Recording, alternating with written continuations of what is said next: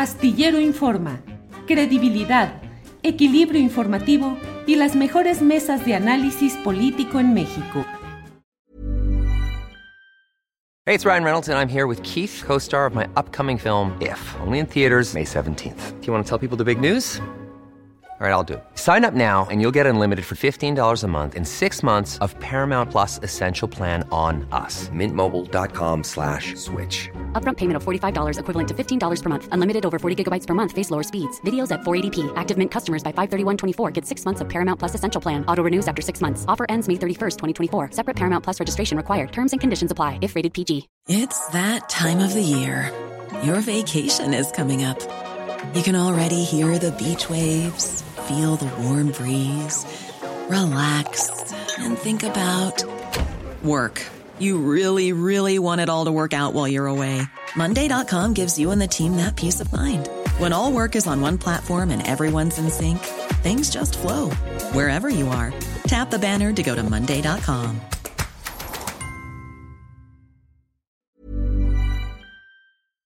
Gracias a mis compañeros de la mesa de periodistas que ya están puestos en este martes 25. Aquí está ya Arnoldo Cuellar, a quien saludo con gusto. Antes, hola, antes que nada, disculpas por la tardanza de estos minutos, pero se nos cayó el sistema, se cayó quién sabe qué habrá pasado y tuvimos en lo que corregimos y hacíamos nueva liga, se nos fue el tiempo. Arnoldo, buenas tardes. Hola, Julio, te tardaste seis minutos. Creo que Bartlett tendría mucho que aprenderte. Sí, así es. Federico y Dani. Órale. Daniela Barragán, buenas tardes. Hola, Julio, muy buenas tardes. Un saludo a todos los que están aquí en Astillero Informa y abrazos a Arnoldo y a Federico, pues un gusto. Gracias, igualmente. Federico Bonazo, buenas tardes. Julio, qué gusto estar con ustedes, con Daniela y con Arnoldo. Te agradezco que me, metas en una mesa, de periodistas siendo yo el músico de la mesa. Bueno. Pero soy nieto, nieto e hijo de periodistas, algo, algo en el entorno familiar es como una maldición familiar que, que acepto con muchísimo gusto. Gracias, Julio. Qué bueno, Federico, porque además hay temas que requieren de ese análisis eh, eh, retrospectivo también, porque, y empiezo contigo, Federico, hoy se ha dado a conocer una, pues la salida del GIEI, del Grupo Interdisciplinario de Expertos Independientes, ya se van de México como era previsible, pero pues nos dejan la confirmación, al menos desde mi punto de vista, al menos desde mi convicción, de todo el engranaje de complicidades entre los, eh, las Fuerzas Armadas, la Secretaría de Defensa Nacional, la Secretaría de la Marina, el CISEN de aquellos tiempos, eh, respecto a la desaparición de los 43 estudiantes de Ayotzinapa, pero no solo en aquel momento, sino la continuidad de la opacidad, de la reticencia para informar, de la barrera que han puesto estos militares hoy y en estos años del propio gobierno del presidente López Obrador para permitir que se conozca la auténtica verdad de lo sucedido ahí. ¿Qué reflexiones te lleva lo que hoy ha sucedido con el GIEI y su informe, Federico? Sí, nadie puede estar muy contento con el retiro del GIEI. Eh, por otro lado, hay que reconocerle además al GIEI que siempre contó con el apoyo de los familiares, una labor muy importante como elemento de investigación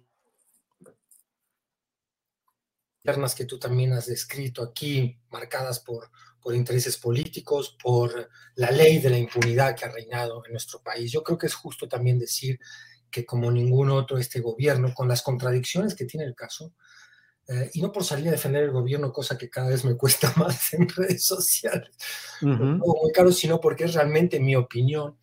Eh, yo creo que otros gobiernos quisieron dar carpetazo, lo mismo hubiera ocurrido con con una administración eh, donde los mismos culpables desde el poder político eh, hubieran querido ocultar lo que allí pasó. Pero tampoco podemos hacernos tontos y pensar que no hay aquí ah, los, ah, digamos, el producto de, de, la alianza del poder político que ha establecido el presidente, que se puede analizar desde otros ángulos si es necesaria, no es necesaria, es virtuosa o no lo es. Yo creo que no hay un blanco y negro a la hora de hacer ese análisis, pero son aliados fundamentales de esta administración, las Fuerzas Armadas, ha generado este desencuentro que vemos permanentemente, con la gran frustración que significó para todos los que seguimos el caso como caso paradigmático de derechos humanos en México, que significó el informe de la COBAG en agosto pasado. Yo creo que Alejandro Encinas, que es un hombre que no me cabe la menor duda que está dando una pelea contra estas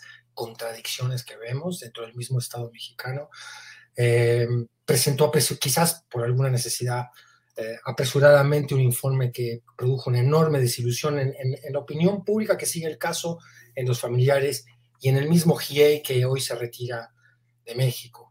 Em, quizás vemos como dos estados en esta situación, ¿no? Hay un estado mexicano que quiere aclarar la verdad y que tiene una voluntad manifiesta. Hoy el presidente hablaba de que hay 120 personas detenidas por el caso Ayotzinapa, entre las cuales hay militares y civiles. Según mi cuenta personal, llevamos nada más 13 militares involucrados, detenidos directamente por el caso Ayotzinapa. Esto es en sí un logro. Lo que creo es que los logros se están dando en cuotas muy pequeñas y quizás sea una estrategia para no hacer un, un gran evento público, ¿no es cierto? Porque estas alianzas de las que hablábamos no lo permitirían. Es una sensación ambivalente la, que tenemos los ciudadanos eh, que nos interesa tantísimo este caso eh, con respecto a, la actuación del gobierno. Por un lado, creo que hay una voluntad que no hubiera existido, repito, si, el, si, si la administración estuviera en manos del PRIAN, que son, fueron los culpables directos del contubernio entre crimen organizado y autoridades eh, federales de los tres órdenes públicos. Y por el otro lado, creo que sería mezquino escatimar que esta voluntad de, profundizar en el caso no, la tiene el gobierno. Eh, veremos qué pasa. Yo creo que hay que mantener un, monitoreo muy, muy, muy agudo de parte de la sociedad sobre cuáles son los pasos a seguir ahora que se retira el GIEI, que es, para hacer un resumen, una muy mala noticia, por supuesto.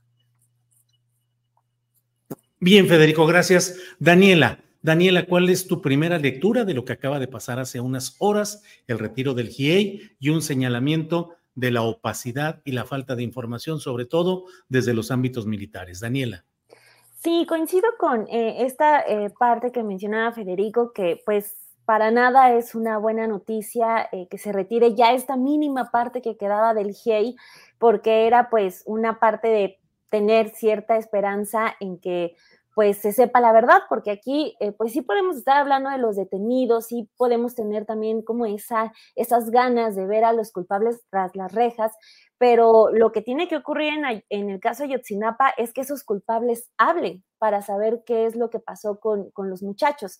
Este, en el informe que dio Encinas hace un año, pues ya eh, se dijo plenamente que son ya nulas las posibilidades de, localizarlos con vida, pero pues la verdad es lo que han exigido los padres y madres de los 43 y es la verdad que merecemos todos nosotros. Ahora, eh, creo que sí, el presidente deja ir una gran oportunidad porque siempre le han recriminado, algunos con justa razón, otros pues con un ánimo más golpista, de que se le está dando como toda la facilidad al ejército para hacer pues básicamente lo que se le dé la gana. El GIEI, eh, desde que estuvo Peña, en los que estaban, en los que formaban parte del grupo, estuvieron denunciando todos los obstáculos que, el gobierno de Peña Nieto les estuvo poniendo, que por el financiamiento, que el acceso a la información. Llega el presidente López Obrador, eh, se acuerdan un trabajo en conjunto fuerte porque el, saber qué pasó con los muchachos es uno de los compromisos que tiene, que, que celebró el presidente López Obrador con la gente el primero de diciembre del 2018. Pero ¿qué pasa cuando desde los primeros informes que el GIEI ya presenta bajo la administración del presidente López Obrador, están insistiendo en que el ejército no quiere cooperar. El presidente dice, es que a mí me dicen que sí, pues el GIEI está diciendo, así como lo denunció cuando estaba Peña Nieto, los obstáculos, el GIEI siguió en lo mismo y dice, a ver, esto no es verdad, presidente, no le están informando bien. El propio Encinas también eh, fue en el mismo sentido, falta que el ejército abra realmente la información Hoy en el informe dicen, cuando se nos dijo que se nos iba a dar toda la información, era toda la información y eso no ocurrió.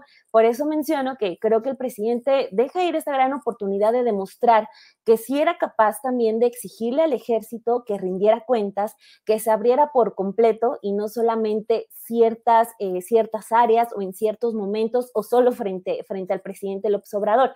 Tenía que trabajar en conjunto permanentemente con el GIEI y el GIEI se va diciendo el ejército no se abrió, el ejército continúa protegiendo a muchos e insisto, o sea, de poco o nada nos sirve que haya personas detenidas si no eh, sabemos realmente qué fue lo que pasó con los muchachos.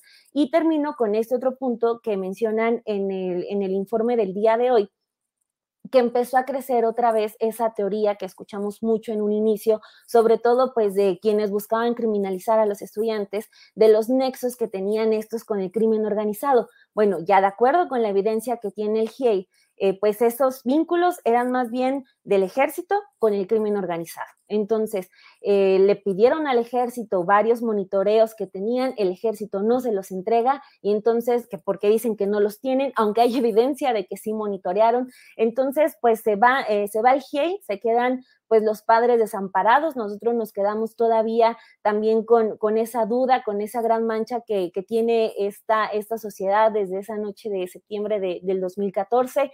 Entonces, pues eh, vamos a ver qué es lo que queda, porque también otra señal que veníamos arrastrando, otra mala señal es la salida del fiscal especial de Ayotzinapa, que se queda alguien del que no sabemos realmente cuál es el trabajo que esté haciendo dentro de la fiscalía, una fiscalía que han denunciado los abogados de los padres y del propio Hey, que también eh, está cooptada todavía por personas que están protegiendo a, aquel equipo de, de Murillo Karam. Entonces, ¿de qué nos sirve que, este, que se hable de que el ejército sí cooperó, el presidente hoy en la mañana dijo, no, no, no, que hablamos con ellos y que, y que ningún gobierno ha cooperado tanto para esclarecer un caso, si en resumidas cuentas no tenemos absolutamente nada. Entonces, pues eh, sí creo eso eh, con lo que iniciaba, de que se deje ir esa gran oportunidad de que el presidente pudiera exigirle, porque tiene todas las capacidades para exigirle al ejército que cooperara de manera real y no solo en apariencia. Entonces, pues vamos a ver, ahora ya solamente nos quedamos con la Fiscalía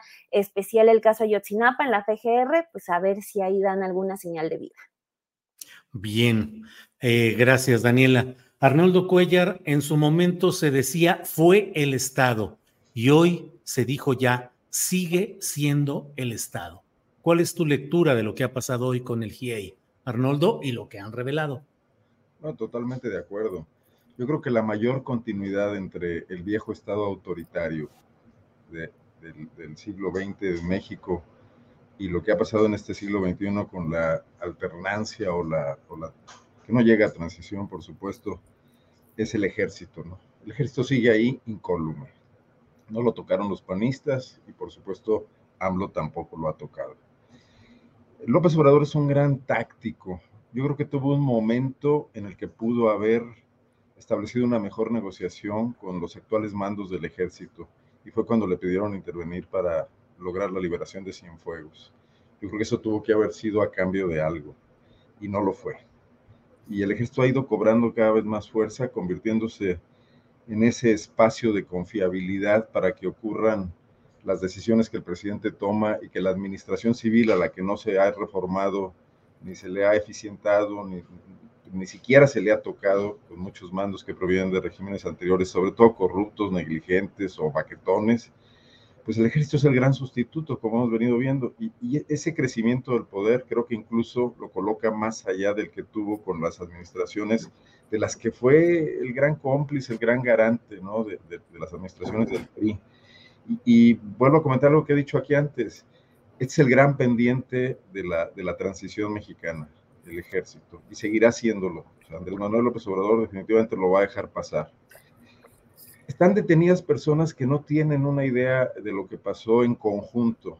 Están detenidos funcionarios que hicieron mal las investigaciones pero no que estuvieron en la, participaron en los hechos, como es el caso de Murillo Cáramo, la persecución frustrada hasta ahora de Tomás Herón, ¿no?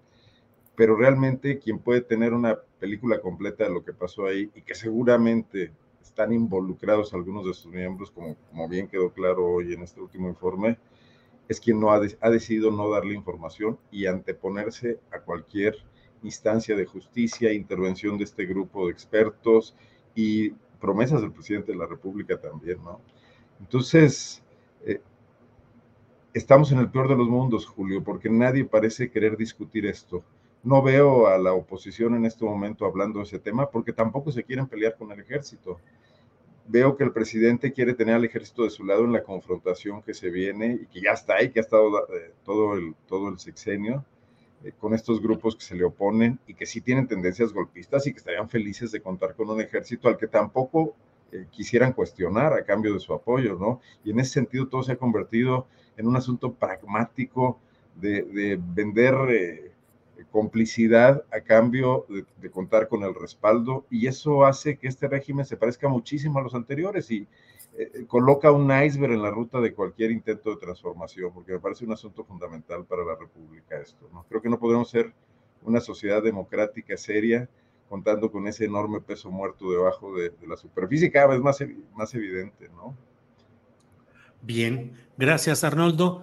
Eh, Federico Bonazo, si quieres agregar algo a este tema o pasamos al siguiente que les propongo, que es el relacionado con estos uh, señalamientos que algunos comunicadores han hecho. Hablo particularmente de Raimundo Riva Palacio, eh, Joaquín López Dóriga y Beatriz Pajés, hablando de que se están creando las condiciones para un magnicidio y con sus todas sus palabras, con todas sus uh, sílabas, perdón, alguno de estos comunicadores decir que se crean las condiciones para el asesinato de la eh, candidatura más eh, opuesta a esta continuidad de la 4T. Federico, lo que si quieres los dos temas o solo este, como tú lo deseas. Gracias. Un último comentario con el tema anterior. Coincido absolutamente con lo que dijeron Daniela y Arnoldo en intervenciones mucho más nutritivas que la que hice yo sobre el tema de Yotzinapa. Quizás lo único que quiero decir es que los que aún tenemos esperanza de que los matices marquen una diferencia en el producto político de los gobiernos, eh, nos animamos aún ante señales muy, muy negativas a confiar en ciertos funcionarios como, como Encinas y a, y a intentar no igualar de manera que tampoco sería leal con la, con la realidad lo que han sido administraciones pasadas y esta. De todas maneras, reitero lo que acabo de decir. Eh, lo que dijo Arnoldo es, es muy, muy cierto. Eh, eh, la magnitud de la deuda del caso Ayotzinapa en cuanto a caso paradigmático de un gobierno que se dice defensor del Estado de Derecho y de los derechos humanos es tan grande que yo me animo desde la trinchera de uno siempre a, a pedirle, a exigirle a esta administración que cumpla con una investigación muchísimo más profunda y se anime a desafiar esa alianza de la que, de la que yo hablaba. Eh, ojo, cuando la, quise analizar y poner sobre la mesa, no la quise justificar desde el punto de vista moral. Soy, eh, yo pertenecí a la Fundación Hijos México y entiendo muy desde el lado de los familiares y desde el lado del dolor y del oprobio social que significa un caso como el de Ayotzinapa, lo que significan las deudas pendientes.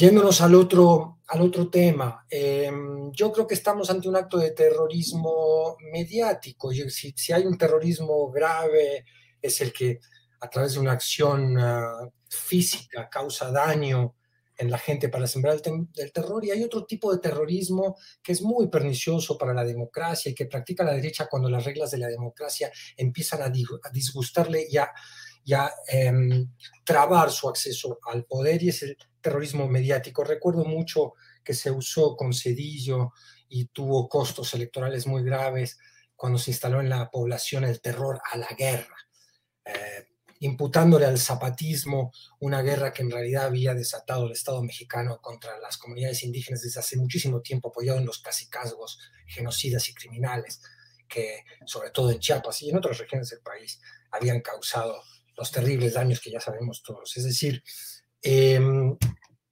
ese terrorismo, ese, ese uso de la emoción de, un público que debería ya como ciudadanía madura, que muchas veces decimos que, que somos o que hemos adquirido, debería ser desafiado. No podemos los ciudadanos dejarnos manipular de manera tan burda por el terror mediático. Si uno lee la nota de siempre de Pajés, eh, se da cuenta que es un acto de propaganda, que trae un profundo dolo, o sea, que trae un evidente dolo que podría causar un profundo y ha causado eh, en, el conjunto de este tipo de maniobras propagandísticas un daño a la democracia, ha erosionado las reglas elementales eh, de lo que es la lid democrática, que implica no solo el reconocimiento del rival cuando ganó, sino descartar el uso de la difamación, la mentira y este tipo de maniobras. Evidentemente, el presidente hablaba de que detrás de esto está Salinas de Gortari, lo cual me recuerda una escena una vez con un amigo español que vino a cenar a la casa y, yo dije, bueno, detrás de esto está Salinas de Gortari. Me dijo, pero ¿qué pasa con Salinas? Que todo lo justificáis con Salinas de Gortari. Yo le dije, pues es que hay que ver el padrino, ¿no? Hay que volver a ver la gran película de Coppola y cómo funcionan los favores y el, cobro de favores que ejercen personajes que son padrinos, en este caso, de la mafia política. Yo creo que sí, probablemente eh, está, puede estar detrás, pero lo que significa es más importante este, quien esté detrás, que es que la derecha puede estar intentando em, violentar las reglas elementales de esa democracia que, quiere, que quiere defender. Bien, Federico, gracias. Daniela Barragán, ¿qué opinas de estas, eh, de esta erupción de veras en términos que al menos a mí me preocupa desde el punto de vista del oficio periodístico, es decir, lanzar así, de ese tamaño, una versión de que se están creando las condiciones y que para un magnicidio o para un asesinato de una candidatura opositora y que el responsable inequívoco de todo ello es el presidente de la República, me parecen cosas preocupantes, pero ¿cómo lo ves, Daniela?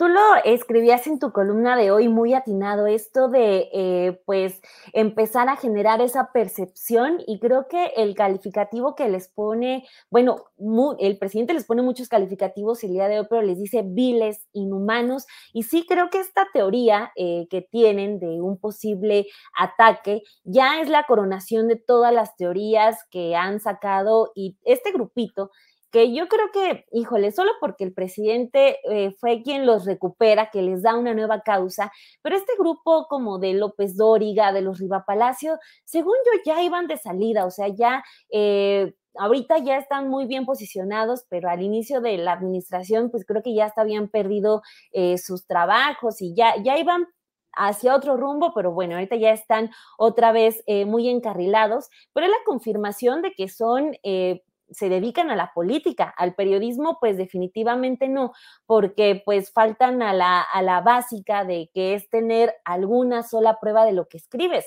Leyendo, por ejemplo, lo que dijo Pajes y lo que dijo eh, Riva Palacio, eh, como que juntan todas las teorías que han venido eh, lanzando en el pasado, por ejemplo, que eh, el ataque puede venir por estos nexos que López Obrador tiene con el narcotráfico, que es una teoría que sale desde que el, presidente le dio un abrazo a la mamá del Chapo, que, la quieren atacar porque eh, López Obrador quiere perpetuarse en el poder, otra teoría de que el presidente López Obrador quiere reelegirse prácticamente, y este, pues ahora de que ya este, sueña con Xochitl en, en su cama en Palacio Nacional, por eso la ataca a diario, ya sale este asunto del posible ataque.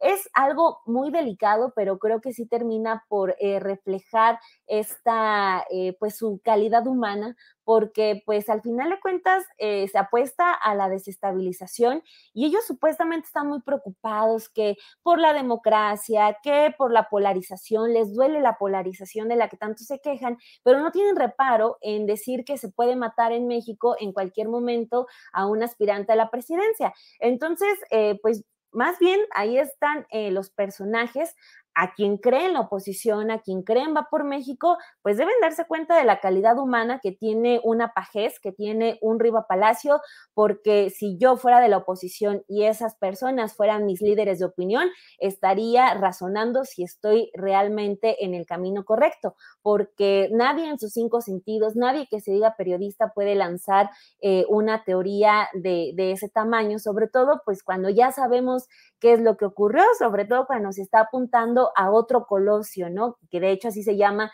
y lo dice sin tapujos Riva Palacio en su columna del día de ayer. Y eh, vemos que también además se citan unos a otros, eh, se van complementando las teorías. Por ejemplo, la de hoy fue la de Guadalupe Loaesa, que pues está muy preocupada, que quién cuida a Xochitl, que cuidado Xochitl, que no te vayas a caer de la bicicleta, que el energúmeno de Palacio eh, quiere acabar contigo, que, este, que ya están esperando el golpe en cualquier momento. Cita a Aguilar Camín, que Aguilar Camín ya también está en la misma idea. Y pues bueno, creo que finalmente el presidente actúa bien al momento de él sacar el tema por sí solo en la mañanera no se espera que nadie le pregunta y dice, yo ya me di cuenta de esta campaña y a ver, no somos iguales. Entonces, eh, creo que él lo, agarra de manera eh, muy atinada.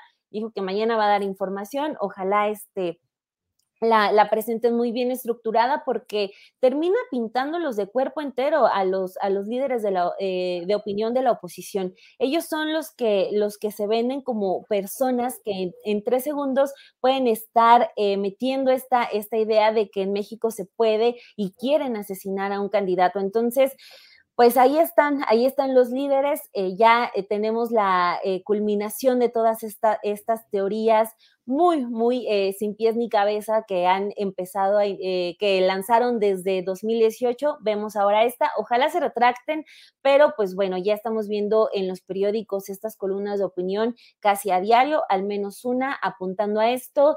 Y qué bueno que se, que se habló de esto, porque si se queda el tema como por abajo, hace más daño. Entonces, mejor hablarlo, decirlo, son estos, son estos. Incluso también considero muy atinado que el presidente diga, pues bueno, estos son eh, cercanos a Salinas de Gortari, pues sí, a las cosas por su nombre. Entonces, qué bueno que ya se habla abiertamente para empezar así a desactivar esto que podría ser, o sea, de ocurrir, sería algo muy peligroso y muy lamentable. Por eso es lamentable que estas personas lo estén, pues prácticamente promoviendo.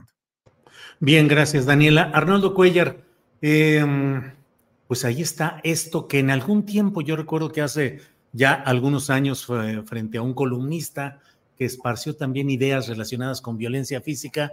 Yo generé una etiqueta que decía periodismo sicario.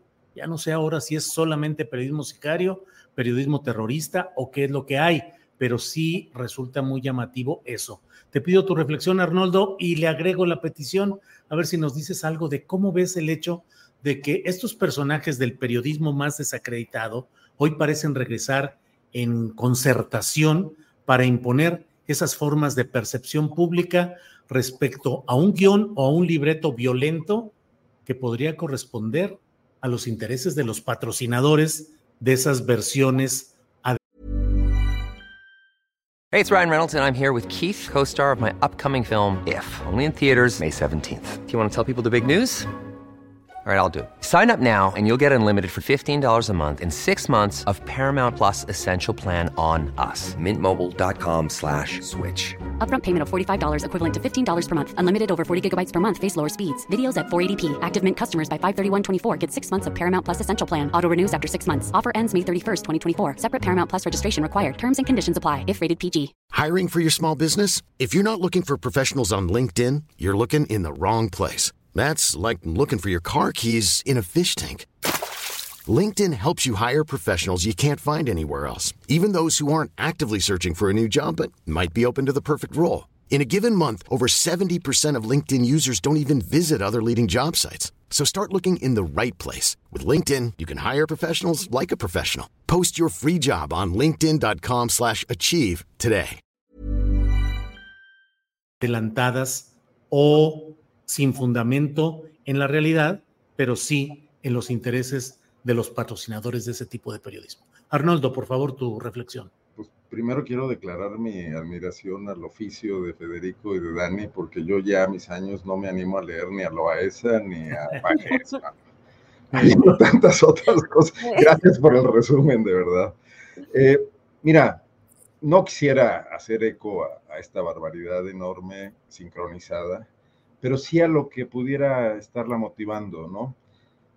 Vieron la encuesta hoy del país, Xochitl, eh, Galvez agotó el, oxígeno con el que surgió o el combustible y, ahí está muy quedadita ya, está, muy cerca de ella eh, el ex jefe de gobierno de la Ciudad de México por el PRD, eh, y, la verdad es que está lejísimos de, la posibilidad de competir seriamente por la coalición contra los candidatos de Morena, lo cual no deja de ser una mala noticia, porque las elecciones deben traer un ingrediente de incertidumbre.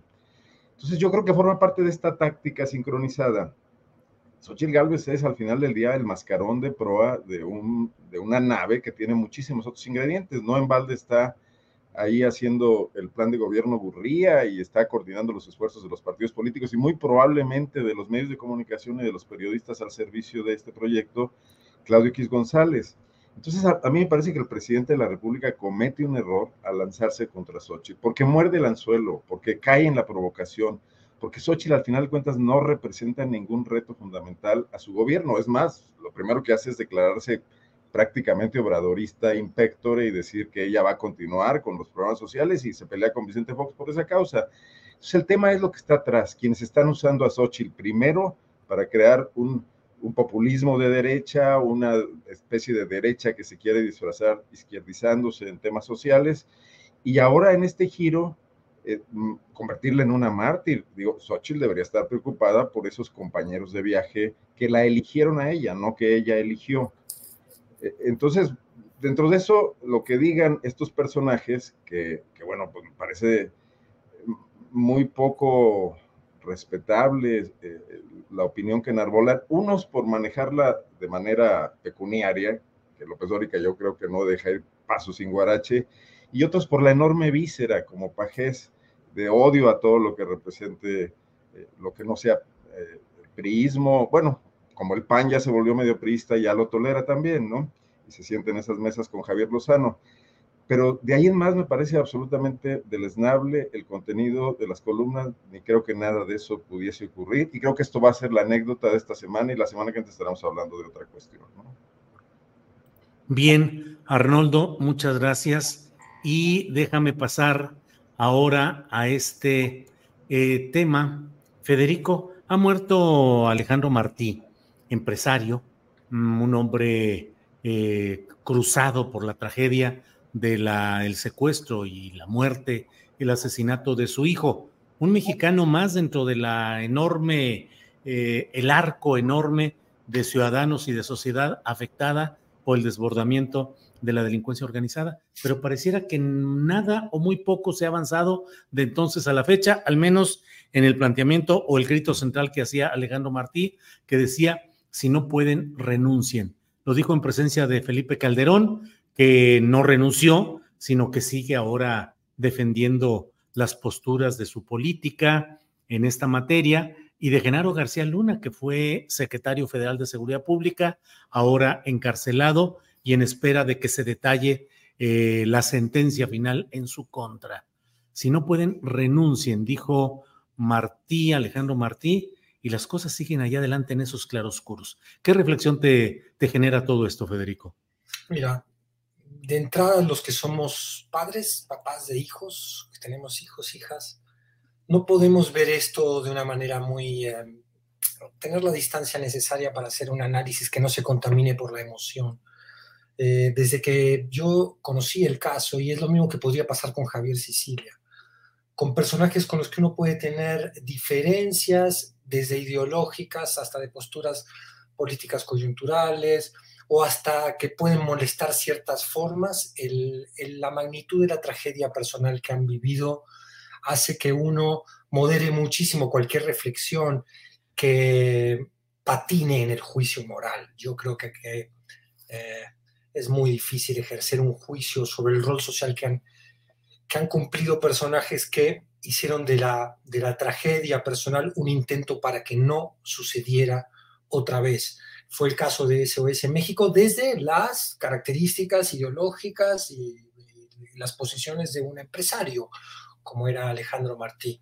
Ah, cuando uno analiza los pormenores, la anécdota del caso de, de, esa familia, pues solo puede tener tristeza. Cuando intenta ampliarlas a una reflexión sobre lo que esta sociedad está viviendo, solo puede tener tristeza. Y como tú insinuabas en tu misma pregunta, eh, esa tristeza, por supuesto, que debe ir acompañada de un reclamo. Yo creo que este gobierno no tiene una política de, dejar ser al crimen organizado para nada, como le imputa una oposición eh, completamente maniquea y desleal con la evidencia, pero también creo que no ha logrado avances significativos en el tema de la seguridad. Podemos intentar entender por qué también, y, quizás no sean solamente atribuibles a una impericia profesional de este gobierno. Eh, yo creo que se combinan una serie de variables, no soy un especialista en el tema, pero me, animo a pensar que hay ciertas inercias, hay cierta eh, derrota territorial del Estado mexicano ante bandas criminales que han seguido creciendo, que no solo se explican por una falta de voluntad política, eh, sino que se explican a través de otros factores. No con esto quiero justificar, vuelvo a decirlo, eh, que la sociedad no deba criticar y exigir eh, que el Estado cumpla con sus responsabilidades más fundamentales. La de la seguridad es una de ellas. lastima ver que se perpetúen estos dolores. Lastima muchísimo ver que los padres, madres que han perdido eh, o tienen eh, hijos desaparecidos, hijas desaparecidas, sean ellas mismas, ellos mismos desaparecidos por un sistema que permite esta brutal impunidad. Es decir, que salir en la tarea más elemental del amor que tiene un padre por, su hijo a buscar a tu ser desaparecido, eh, implique también ser desaparecido uno mismo en la perpetuación de un crimen obsceno. es una gran deuda del Estado mexicano. Quisiera desde la esperanza pensar que este gobierno así lo ve, que ha intentado resistir la, inercia brutal de la crisis de seguridad que ha generado los sexenios anteriores y que ha intentado revertirla. El, avance es evidentemente muy lento y puedo entender muy bien el desaliento, el desgano de tantas familias que siguen sin ver justicia.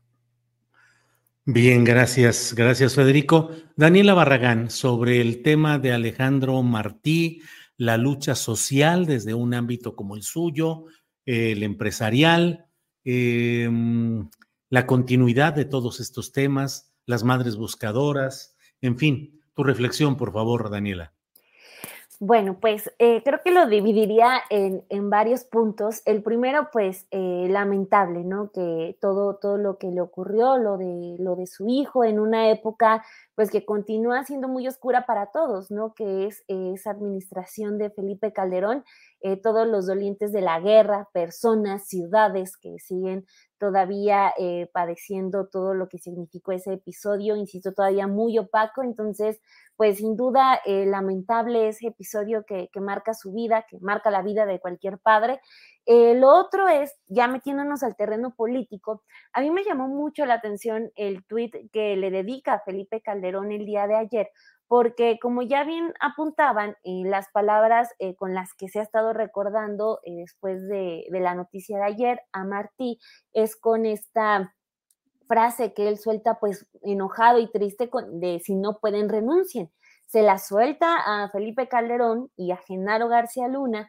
Y el día de ayer, eh, pues Felipe Calderón eh, tuitea pues lamentando la pérdida de un compañero, de un, colega, un amigo de, lucha. Este, dice, en la última elección municipal de Valle de Bravo apoyó firmemente a la oposición, me comentó su preocupación por la forma en que el crimen organizado intervino violentamente en favor de la candidatura de Morena. Descansa en paz. Eh, sí, salta esta, estas palabras eh, de del si no pueden renuncien, ahora ya este, pues hablando a quien le dijo esa frase, hablando de, de lo preocupado que estaba por la situación actual de narcotráfico y de, de los nexos con el crimen organizado. Entonces, eh, pues también habla eh, de, un empresario y de un activista que se vuelve activista por la tragedia, eso, eso es eh, un, hecho, eso nadie lo pone a discusión, pero que también, este, pues al final de cuentas, se hermanó con quien le gritó en ese momento de que si no podía, de que si no podía, que pues mejor eh, dejara el cargo, que era el cargo de presidente de la República, y no solamente no se va, sino que también deja a, su brazo eh, derecho, eh, Genaro García Luna, al frente de la Secretaría de Seguridad. Entonces, pues bueno, también nos ayuda como a pintar a ese personaje que lamentablemente fallece el día de ayer.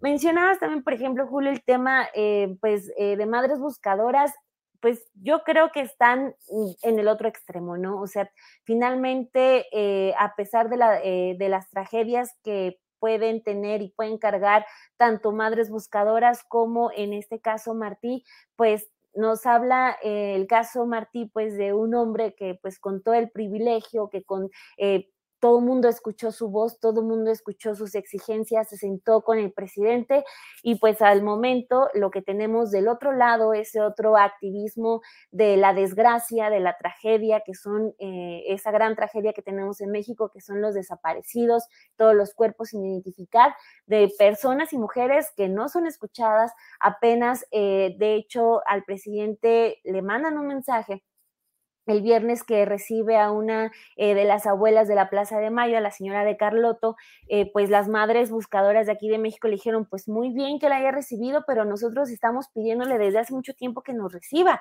Entonces, si con un gobierno que como ya he mencionado en, en anteriores participaciones, que se que se muestra más abierto, más sensible con esas causas, pues no, no lo han escuchado, pues imagínense cómo les iba a las madres antes, ¿no? En, en otro momento, cuando también llevan mucho, mucho tiempo en esas labores que le corresponden al Estado y que las están haciendo ellas. Entonces, nos habla de dos caras por completo opuestas de cómo se viven estas tragedias en México. Por un lado, un empresario, pues que tuvo eh, eh, la posición para ser escuchado, que tuvo la posición para meter presión a los gobiernos, para decirles a los gobernantes en su cara lo que él quiso decirles, pero por otro lado, eh, pues ese otro activismo que es el de los más, que es los que cargan con el desprecio de las autoridades, que cargan con la violencia de los grupos delictivos, que cargan eh, pues con esa, esa labor de no solamente estar buscando a los suyos, sino de ir tocando puertas,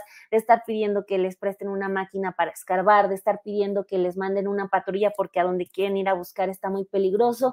Entonces, pues bueno, eh, la, tragedia de, Martí, esa, insisto, es eh, lo que es, marcó, fue muy importante en, en, esta, en todo el capítulo Calderón, pero bueno, ya del otro lado tenemos quienes batallan todavía más con estas tragedias y pues al menos a ellas, a las que siguen, a las que están siendo violentadas, porque hay también mucha, mucha violencia contra madres, hay madres que han sido asesinadas, apenas afortunadamente una madre que estaba desaparecida ya fue encontrada con vida y sana y salva, afortunadamente, pero pues bueno, ojalá este, pues eh, si es que se quiere recordar a, Martí, pues que vean a los activistas de ahorita, pero más allá de Martí, este, pues ah, son, son grupos que han estado pidiendo constantemente que se les abran las puertas, no solamente del gobierno federal, también de los estados, todas las autoridades, las comisiones de víctimas, etcétera, pues es una tragedia con la que cargamos todos y este, pues bueno, ojalá las autoridades fueran más sensibles, pero sí creo que son como activismos de polos muy, muy opuestos. Gracias, Daniela. Arnoldo Cuellar, ¿qué opinas sobre este tema? El activismo de Alejandro Martí, de otras organizaciones empresariales o de la llamada sociedad civil. ¿Qué se ha logrado? ¿Qué se avanza? ¿Qué se tiene? ¿Cómo vamos a estas alturas? Arnoldo.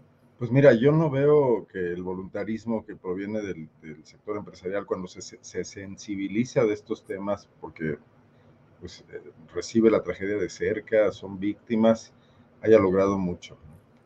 Eh, en los años en los que ocurrió la, tragedia que vivió con su hijo Alejandro Martí, después su indignación, su intervención, su momento mediático, eh, se empezaba a discutir eh, la reforma eh, penal que, nos tiene donde estamos, ¿no? que, es la reforma penal de los juicios orales, del, sistema adversarial, que fue un intento de copiar de forma bastante incompleta y sin entrar a fondo en transformaciones estructurales eh, otros sistemas de justicia, particularmente el chileno, y que no logró nada, absolutamente nada, en materia de control de la impunidad. Y hoy estamos peor, no solamente por, porque el sistema no está funcionando, sino porque además con la intervención del ejército y la guerra de Calderón se multiplicó el número de delitos. Entonces, a lo mejor no es culpa del sistema penal eh, adversarial, que no acusatorio, me han corregido varias veces eso, sino que recién nacido se vino esta avalancha de criminalidad en el país, no logró madurar, pero que no ha habido una sola autocrítica de todas las organizaciones de la sociedad civil, muchas de ellas surgieron en el momento de este protagonismo de, actores privados que financiaron fundaciones, etcétera, de think tanks universitarios, de la UNAM, etcétera, para revisar lo que está pasando, ¿no? En cambio, sí veo qué gran efectividad ha tenido el, empresariado activo políticamente para organizar este intento de contrarrestar eh, el dominio político de Morena, ¿no? Se ve que la seguridad no les importaba tanto, ahí no estaban metidos eh, el Diablo Fernández o personajes de esa talla, ¿no? Eh, y dejaron solo realmente a Alejandro Martí, pero sí les ha preocupado recuperar el poder político, volver a tener un espacio de negociación con el poder político desde el poder empresarial, poder incursionar en la toma de decisiones sobre las leyes que les afectan, las leyes fiscales, las leyes que controlan sus productos. Y hoy sí los vemos muy organizados y además han logrado someter a los partidos políticos, cosa que antes digo, por la propia debilidad que los partidos han mostrado. Entonces son, son dos formas de activismo muy distintas del sector privado.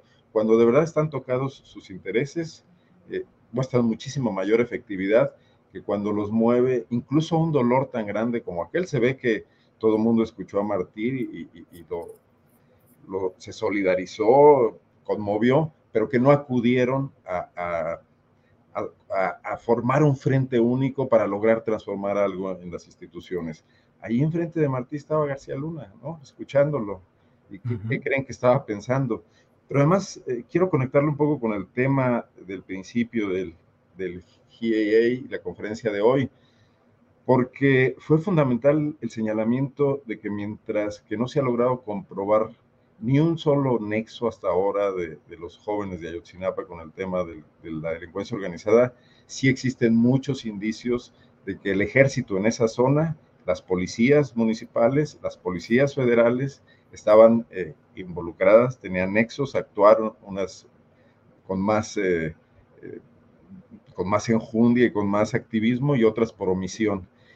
Y ese mismo ejército, que es el que no se ha transformado, es el que hoy está a cargo de la Guardia Nacional. Entonces, pues ahí tenemos un, gravísimo problema, ¿no? Desde las instituciones, yo ahí no, no, no, veo con tanto optimismo las cifras como las que se dieron a conocer el día de hoy de la baja relativa, que es importante sin duda en, el índice de, de, homicidios del 2022, en el número absoluto y en los números relativos también, porque realmente es un azar, mientras no tengamos un aparato de justicia primero un aparato policial preventivo y luego un aparato de justicia que combata la impunidad cuando los crímenes ya han ocurrido. Eso creo que también es otro pendiente de este gobierno y que se ha avanzado en eso muy, bueno, es más, no se ha avanzado definitivamente. Bien, Arnoldo, gracias. Bien, pues estamos ya en la parte final del programa. Federico Bonazo, el tema que desees eh, plantear, analizar, nos quedan unos dos, tres minutitos por persona, así es que por favor, Federico. Gracias, Julio. Bueno, eh, un gusto para mí estar con periodistas tan admirados como Arnoldo, Daniela, la oportunidad de compartir con, con ustedes. Eh, hace poco algunos tuiteros, hemos sido parte de una campaña nefasta de desprestigio que, que busca, yo creo que de alguna manera, combatir a, las voces que puedan tener una cuota de independencia en esta polarización de, eh, todo lo que hace el gobierno está mal, todo lo que hace el gobierno está bien. Eh, quería aprovechar este espacio y te lo agradezco, Julio, para poder denunciarlo. Vi la entrevista que le hiciste a César Pineda hace poco, que fue también objeto de, la misma estrategia de desprestigio. Eh, él decía cosas muy, muy interesantes, que, animo a los que nos están viendo a que revisen la entrevista que creo que se la hiciste ayer. Un estado de la cuestión muy, muy en una síntesis brillante, eh, en muy poco tiempo de lo que es la derecha y cuál es la situación de esa derecha autoritaria que, que se moverá según eh, sus intereses y, y, los balances electorales se vayan presentando a medida que las estadísticas avancen lo que decía Arnoldo un poco de que Xochitl ya parece desinflarse, ese desinfle de Xochitl llevará a qué tipo de maniobras de esa derecha que es autoritaria y muy poco democrática cuando se ve cada vez más lejos del poder. Em, reitero el gusto grande de, haber compartido esta mesa, de que me hayas invitado. Para mí han sido muy, ilustrativas y, coincido, coincido muchísimo con las ideas que han vertido los dos otros integrantes de esta mesa. Les mando un abrazo y mis gracias, Julio. Gracias, Federico, muy amable. Daniela, postrecito, por favor. No, hombre, muchas gracias, Federico, también un, gustazo. Y siguiendo en esa línea, este, sí, lo que ocurre en, Twitter es eh, muy curioso, mucho odio sobre todo, pero justo con esto de la, la y todo, todo lo que se ha generado para defender a, a la candidata de la oposición, que también hace rato con lo que comentaba Arnoldo, eh, que decía que ya la quieren santificar, volver mártir, pues recuerden que ya también estaban diciendo que era la Virgen Xochitl. Entonces, anda como todo muy elevado, está lo de esta... Em, pues campaña que denuncia el presidente López Obrador, pero yo eh, me quiero despedir con esta eh, pregunta que se, que se publica el día de hoy en la encuesta de Encol, donde pues se ve que al final de cuentas eh, Twitter es solamente una red social con muchos bots, con mucho dinero y con mucho odio. O sea, y lo menciono porque ante esta pregunta que tiene Encol el día de hoy, de independientemente de, por cuál partido político votaría usted en eh, de las siguientes personas, ¿a quién prefiere como candidato o candidata? Eh, bueno, Xochitl va a la cabeza con un 16%, que sería la que recibe más votos, más, eh, pues, sí, más respuestas positivas, pero por la opción de ninguno vota el 31%, o eso es lo que responde el 31%. Entonces, pues es como eh, calmar un poco toda esta sensación de que todo, todo, anda muy alterado y decir que pues esa república de Twitter realmente está muy chafona y está siempre muy incendiada, pero pues no son más que unos cuantos odiadores que se la pasan seguramente todo el tiempo ahí en esa red social tan tóxica. Así que pues ahí tienen al principal enemigo a vencer en la, en la oposición, a esa eh, barra inerte del ninguno que siempre en todas las encuestas sale ganando frente a todos sus candidatos. Daniela, muchas gracias y esa referencia a esa república chafona del Twitter o del tuiteo chafón y de todo lo que hemos visto y sabemos y conocemos. Arnoldo Cuellar, para cerrar esta mesa, por favor, tu postrecito y, peor que Twitter, los medios de comunicación, estos donde salen estas versiones apocalípticas de la política mexicana, o sea, el, indicador más claro es el hecho de que a Xochitl, que es reina en, Twitter y en las redes sociales, en el resto del, del, gran mundo mundial la conocen muy poco y nada de, este, de esta inflación artificial lo ha logrado, la ha logrado posicionar. Yo quiero cerrar con un, con un Voy a guanajuatear un poco, si me permiten y me disculpan, porque ocurrió una cosa importante.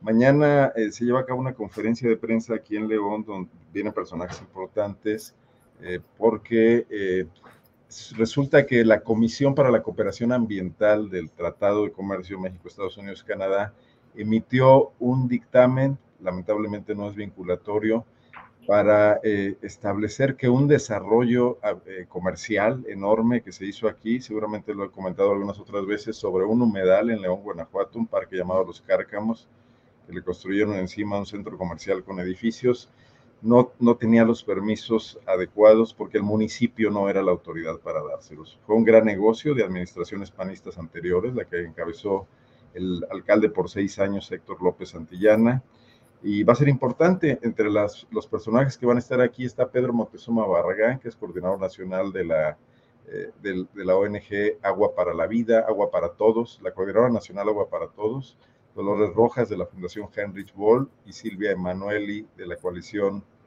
Internacional por el Hábitat. Quiero vincularlo con otra cosa, porque este avance de los sindicatos independientes que ha ocurrido en las armadoras del corredor industrial de Guanajuato, no ha sido por eh, la reforma laboral mexicana y por la actividad de la Secretaría del Trabajo, lamentablemente, sino también por haber logrado algunos laudos de eh, las comisiones de Tratado de Comercio Internacional. Ahí con más fuerza, porque sí son vinculatorias, obligan a realizar elecciones. Así fue como en General Motors despidieron a un sindicato charro, ya lo han hecho en otras empresas además. Y ojalá lo, de, lo del tema ambiental avanzara en ese sentido, porque creo que sería la única forma de detener eh, la, voracidad que está deteriorando muchos de nuestros recursos ambientales. Recordar además que León es una ciudad que también está con una grave escasez de agua, ahorita con una fuerte sequía y que no tardaremos en estar en situaciones de emergencia como Monterrey si todo sigue como va y la industria inmobiliaria continúa expandiéndose como si no hubiera límites, ¿no? Nada más comentar esto, esta rueda de prensa, pues tendremos la información mañana por ahí, se las comparto, Julio, con gusto. Y saludar a Federico, yo creí que se iba a despedir con un redoble de batería por ahí atrás. y a Dani, como siempre, un gusto. Bueno, pues muchas gracias a los tres. Nos vemos próximamente. Gracias, Arnoldo, Daniela, Federico. Hasta pronto. Adiós. Gracias. Like. En Sherwin Williams somos tu compa, tu pana, tu socio, pero sobre todo somos tu aliado, con más de 6.000 representantes para atenderte en tu idioma y beneficios para contratistas que encontrarás en aliadopro.com. En Sherwin Williams somos el aliado del PRO. Para que te enteres del próximo noticiero, suscríbete y dale follow en Apple, Spotify, Amazon Music, Google o donde sea que escuches podcast te invitamos a visitar nuestra página julioastillero.com.